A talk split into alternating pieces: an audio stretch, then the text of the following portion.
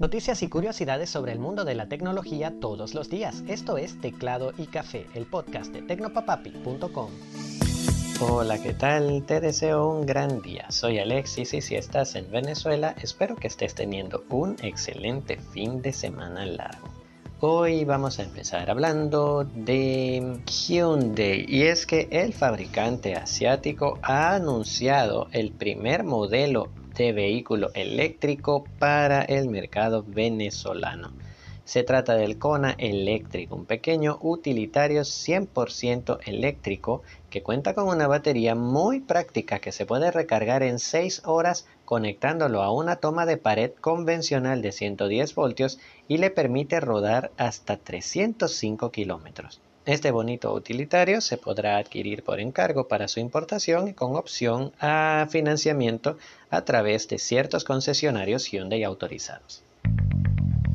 Vamos a hablar ahora de Samsung y es que Samsung Australia recibió una multa por 9,65 millones de dólares por parte del organismo de protección al consumidor de ese país por engañar a sus compradores. ¿Cuál es la razón? Pues que el fabricante lanzó en ese país una campaña publicitaria tanto por medios de comunicación como en tiendas físicas y virtuales en la que aseguraba que sus Samsung Galaxy S7, S7 Edge, A5 2017, A7 2017, S8 y S8 Plus Ah, y el Note 8 podían resistir un chapuzón en el agua. Sin embargo, muchos compradores descubrieron de la peor manera la mentira al sumergir sus flamantes equipos en la piscina o la playa para tomarse una buena selfie y unas horas después el teléfono se moría.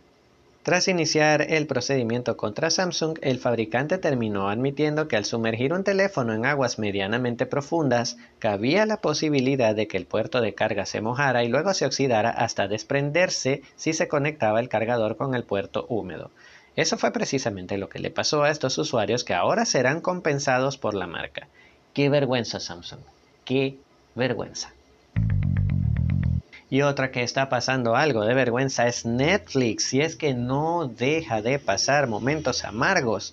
Sigue tratando de salir de su mala racha, reduciendo tantos costes como sea posible y lamentablemente esta vez decidió despedir a otros 300 empleados asegurando que intentan que sus costos se mantengan alineados con su lento crecimiento económico y que darán apoyo a los despedidos durante una difícil transición. Así lo dijo la empresa.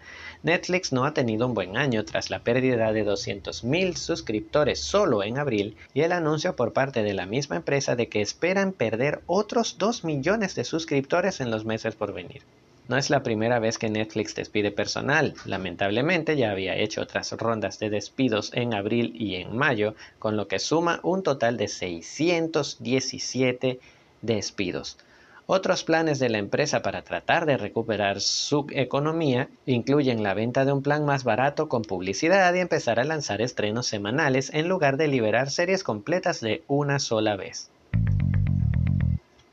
Y ahora pasamos a hablar de Instagram, que no va a permitir que le engañen. En cualquier momento a partir de esta semana, los usuarios en Estados Unidos que digan ser mayores de edad tendrán que comprobar su edad por medio de un video selfie o subiendo una fotografía de algún documento de identidad.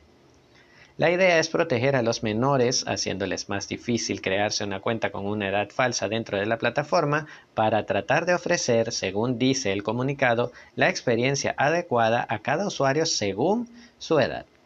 La medida, por supuesto, no es infalible, pero da un poco más de seguridad al usuario y claro está a Instagram. Solo falta esperar a ver cuándo llegará al resto del mundo. Vistazo al pasado.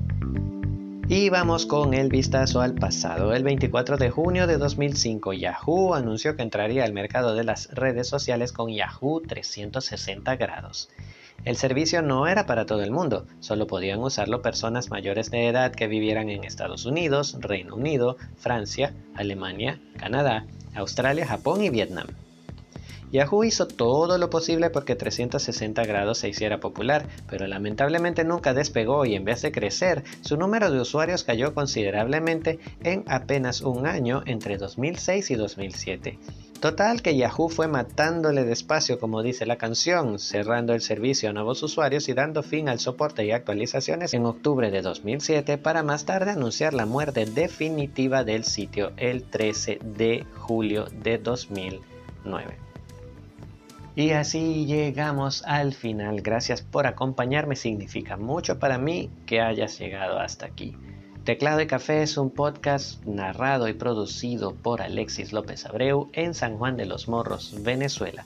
Y puedes encontrarlo en Apple Podcast, Google Podcast, Pocket Cast, Anchor, Spotify e iVoox.